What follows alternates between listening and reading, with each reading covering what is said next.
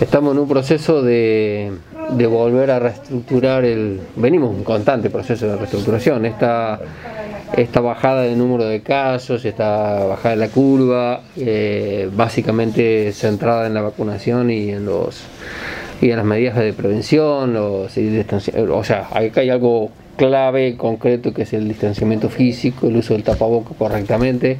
Eso hace que los casos eviten los contagios y la vacuna evita las complicaciones de la enfermedad y esto hace que se vaya descongestionando el, sistema de salud que en este caso hacía falta volver estos, a estos valores que tenemos en, en el presente, que son valores que, que van a estar por un tiempo todavía esperando que no haya ningún rebrote ¿no? de, alguna variante nueva o la famosa variante Delta que está que está en Argentina ya dando vuelta. ¿no? Claro, pero de alguna manera el personal eh, se está reacomodando casi diariamente o, semanalmente, digo, para ir cubriendo algunas áreas que tal vez en su momento se dejó de priorizar para priorizar la, la, la, la, emergencia que era. Nosotros todavía todavía tenemos un área destinada a COVID en diferentes lugares, en los centros de salud, en el mismo hospital, eh, que sí, eso va a seguir estando y esto por ahí no nos permite ampliar, eh, abrir todo lo que tenemos que abrir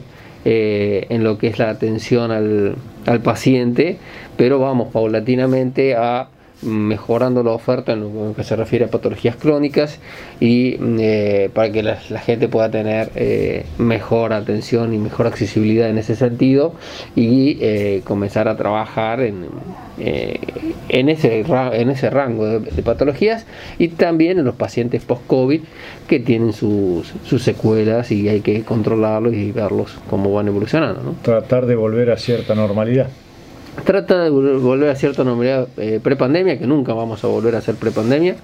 Esto, el, COVID mm, apareció para quedarse, por lo tanto va a ser algo que va a convivir con nosotros.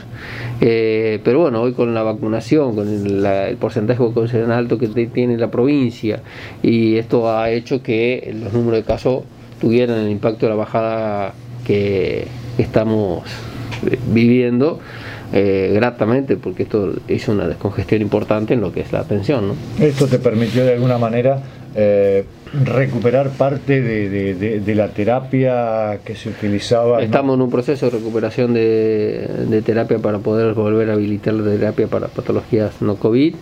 Eh, el área de consultorio, abrir, aumentar el número de, de oferta de consultorios en determinadas especialidades.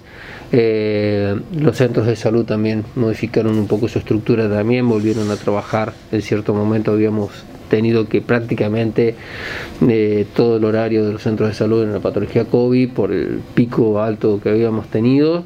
Eh, bueno, ahora volvimos a trabajar con estas fracciones horarias, a la mañana patología no COVID, a la tarde patología COVID o sospechosos respiratorios.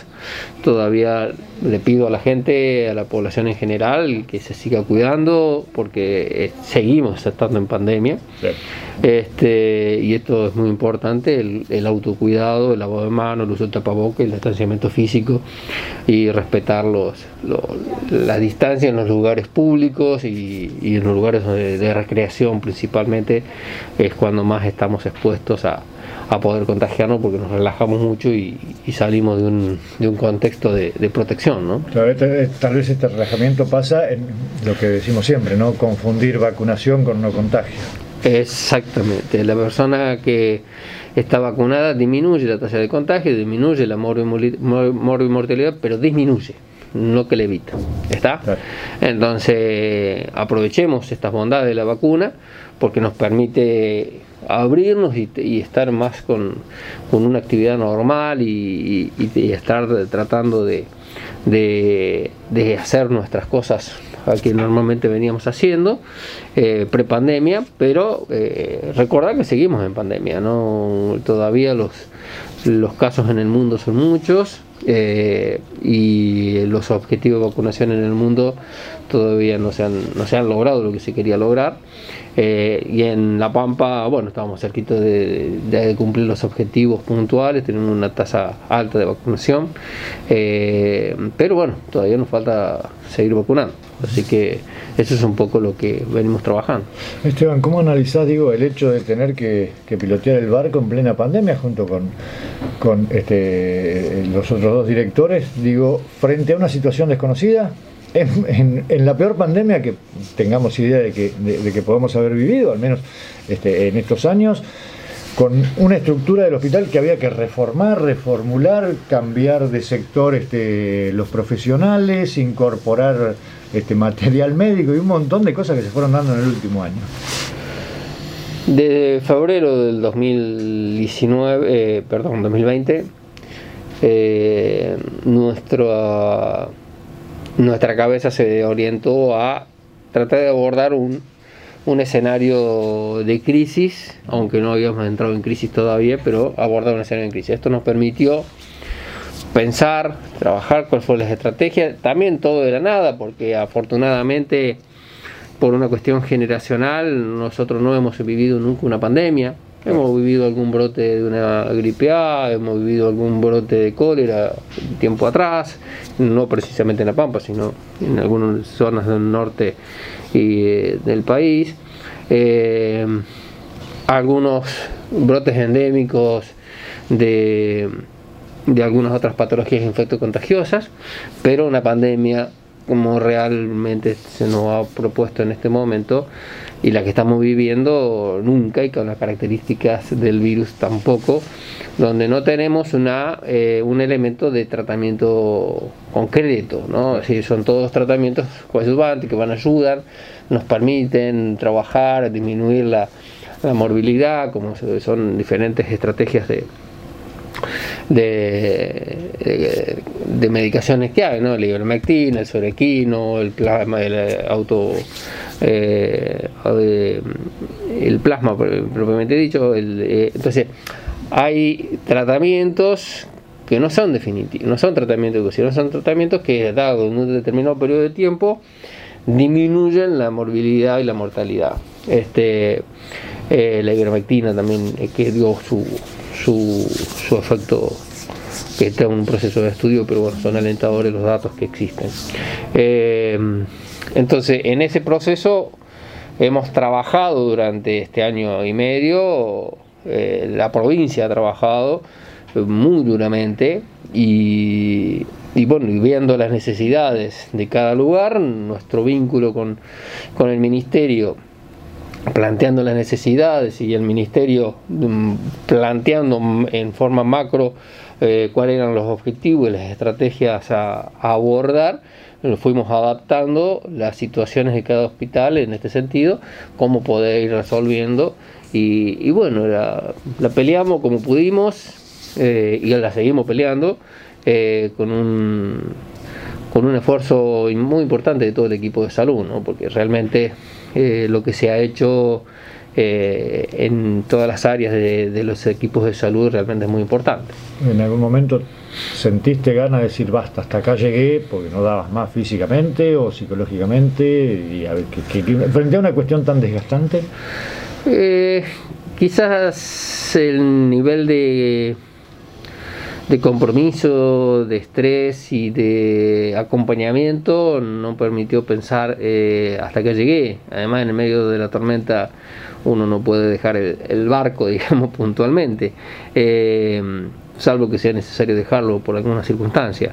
Eh, pero no, no, trabajamos en ese sentido, sí, con agotamiento psicofísico importante, en momentos que uno... Pero bueno, hay un equipo de trabajo y siento que el equipo desde el gobernador para abajo, ¿no? Es decir, este, porque cuando había falencias o había cosas, necesidades que uno veía que, que bueno, planteábamos los problemas y, lo, y, teníamos las soluciones, tuvimos siempre la solución, ¿no?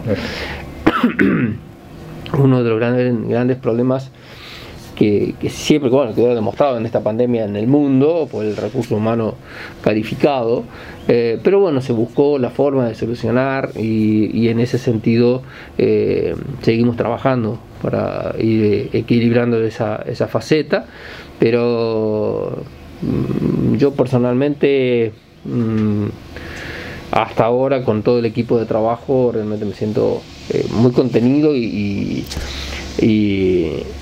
cuando se planteó las necesidades ante un ministerio, el ministerio respondió y respondió tiempo y forma y, bueno, antes de fuera de campo veníamos hablando de, del inicio y ver, ver la construcción del hospital modular, tiempo récord, eh, interactuando diferentes instituciones de, de gobierno municipal y provincial en conjunto para llegar a un, acuerdo, un, un objetivo común en el menor tiempo posible, realmente eh, nunca lo pensaba ver, este, por una experiencia que uno tiene eh, en la administración pública.